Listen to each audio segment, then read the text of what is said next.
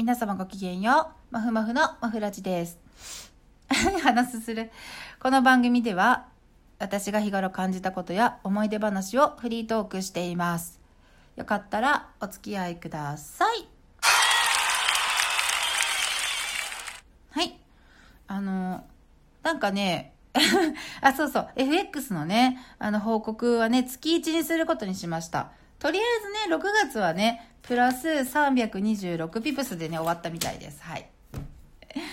ただね、ロット数をね、上げたり下げたりしてたから、その、そのまんま、じゃあプラス、金額的にプラスになったかって言ったら、そうでもないっていうね、ことなんですよ。はい。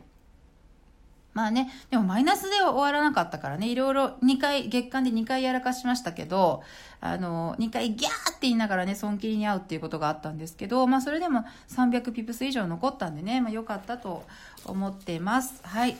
でもこれね、報告月1にしようと思ってね、ちょっと短すぎる。はい、1週間ってなるとね。うん。はい。ね今日は、あの、私、私と仕事 についてね、話したいと思います。私の仕事。うん。えっと、まあ、なぜ FX トレーダーになろうとしているかっていうことですね。も含めてなんですけど、私ね、あの、もともと、あの小小さい頃、まあ、学生からのあの夢というかなんかあのサービス業がになりたかったんですねサービス例えばもともとは美容師になりたかったんだけど美容師って美容室に来る人ってみんな綺麗になって帰りたいですよね。ワクワクしながら来ますよね。どんな風にしてもらえるかなってねパーマかけたり色を変えたりしてね。もうすごい私も美容院好き大好きです。うん。で美容師さんになりたかった。まあ大変な仕事ですけどでもあの夢をね与えるっていう感じだなって思って思ってました、まあ、ただね切りに来るっていう人もいますけどでもそれでもまあさっぱりして帰るでしょ？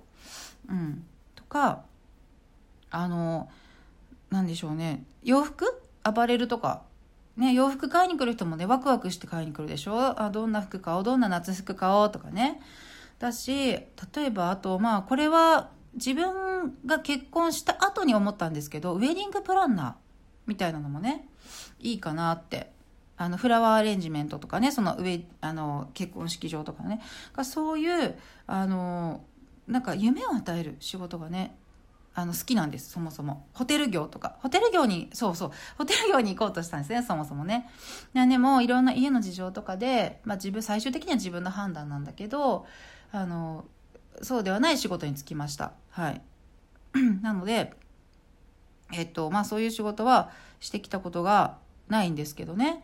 で、えっと、まあ長いこと仕事をしていなくって、で、そこから、まあ仕事をしよう。まあそれはあの、うちのね、メンバーのね、あの意向もあって、仕事をせずに家にいてくれと。ね、で、家にいたんですけども、最近ね、ここ2年ぐらいね、働きに行ったりとかね、してるんですけどね。うん。でもね、あの、もう、ちょっと正社員とかで働くっていうのは、ちょっとうちの、あの、家的に、ちょっと無理があるんで、やっぱり家を空ける時間が長すぎますよね。で、私一生懸命仕事しちゃうんで、家をないがしろにしちゃうんですよ。それ知ってるから、あの、そういうのはやめて、みたいなね、感じで、で、思ってて、なんですけど、あの、一つネックになっていることがあって、それが、あの、私の目の持病なんですね。目がね、あの、悪いんですよ。視力はね、あるんですけど、あの、視野が狭まるっていうね、病気なんですよ。で、治療法がないんですね。あの、えっと、宇多田ヒカルさんのお母さん、藤恵子さんと同じ、確か同じだったと思います。同じ病気なんですけど、それがね、33、4ぐらいの時に、30過ぎに見つかったんですよ。ね。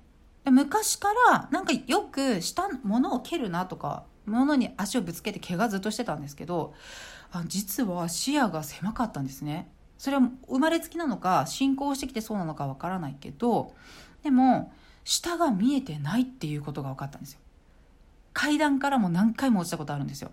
で私はもうあの親とかからもおっちょこちょいって言われたんですよ。でも実際は見えてなかったんです。でも見えてない人ってその景色が続いてる風に見えちゃうから見えてると思うんですね。気づかないんですよ。怖いでしょで、これ、あの視力視力検査ってしますよね普通でも視野検査っていうのがあるんですよちょっとお金がすごいかかるんだけどあのそれをやったところ見えてないところがはっきりわかるんですね こんなに見えてないのみたいなであのいろいろ大きい病院行って検査したら、まあ、そういう病気だっていうのが分かってで治療法がないと。でもうその信仰に任せてそれを受け入れて生きていくしかありませんと。ねあの絶望しましたねそれ聞いた時はね。なんかねもうね悲しか悲しいを通り越してましたね。うん、でその時自己肯定感もすごい低かったんでそれにプラス失明するかもしれない。失明というワードが襲ってきたんですよ。ね。で先生も病院の先生も失明しますともしませんとも言えません。あの今ならわかるけどはっきり教えてくださいみたいな感じになってました。うん。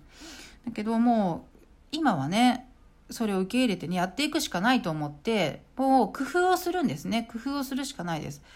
なんか例えば考え方によっては視力はあります。眼鏡をかけたら両目で1.0ぐらい視力出ます。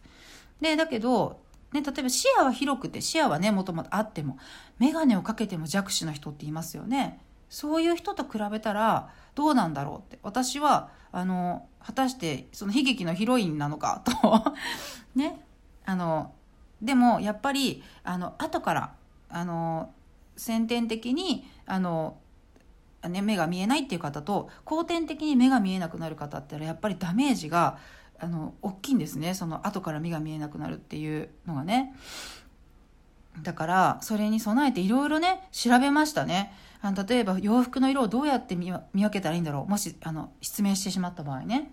そしたら色を決めてね。例えば一番多い服の色白はあの何もしない。で次黒はここに1本線を刺繍する。刺繍をねしてもらうんですね人にね。でじゃああの、まあ、赤い色赤い服は刺繍をここ線を2本入れるとかね手触って分かるようにするんです、まあ、お札もね手触って分かるようになってますよね。ポチがついてるのでね。シャンプーとリンスもねそういう風に。そういうのいろいろ調べました。あそうやってあの見えない方に対する配慮というかこういうふうなことになってるんだと。普段ね何気なく見ていることですけどあそういうことを知ったんですね。いろいろ勉強しました。うん。でそうするとね自然とちょっと落ち着いてくるんですよ。であので仕事ねどうしようみたいな、ね、工場みたいなところで働いた時もあったけど下が見えないんでね危ないですやっぱりね。ねとかあの、まあ、パン屋さんでね働いたことあるんだけどあの入れる時にね台が白いんです。で白いパンを見落とすんです。手前が見えないから。っていうのでやっぱり難しいですって言ってあの、まあ、病気のことは言ってたんだけど、まあ、やってみたらって言われてでもやっぱり難しくってそれがあのストレスになってやっぱり辛くなってしまってやめることになったんですね。うん、であの職案の人にはね相談したんだけどこれ言った方がいいかなって。でもまだその身体障害者の手帳が取れるほどじゃないんですよ。ね、進行してないから。それは嬉しいことなんだけど、これ2回話した？うん、どうかな？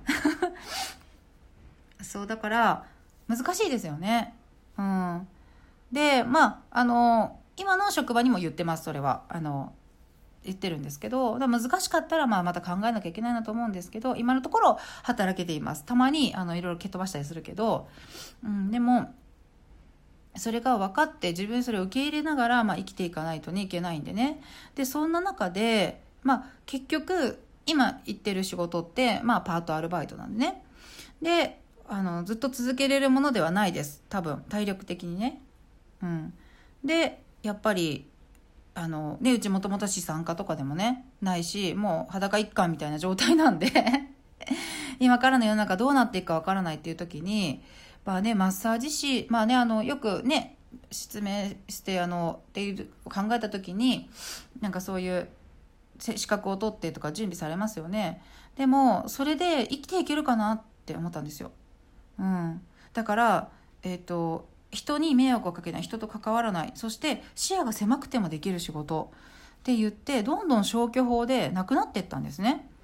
でそんな時に昔ちょっとうちのメンバーがやってみたらって言ってたのが FX だったんですよ。向いてるんじゃないって言われて。ででも私はあのそう夢を売る仕事じゃないんでねそれね。私は夢を売る仕事がしたいんで。嫌ですみたいな。感じで拒否してたんだけどやっぱりその目のことが深刻思思った以上にネックになって深刻だなってなってきて何年も経って。でその時にあの、まあ、もう一回やってみようって思うきっかけがあったんですね。でそれであの今真面目に。でだからその何これギャンブルみたいって思ってたんですけどこれはちゃんと勉強して素直な気持ちであの相場ねチャートを見てあの値動きの意味を考えるとかそういうことができるのであればあの必ず成功するっていう世界なんですね。それはすごい自分で今感じてるんですよ。あーって。なんでこうなったのかわからないっていうのはもうないんですね。あここを見落としていたからこうなったっていうのがだんだん分かってきて。うん。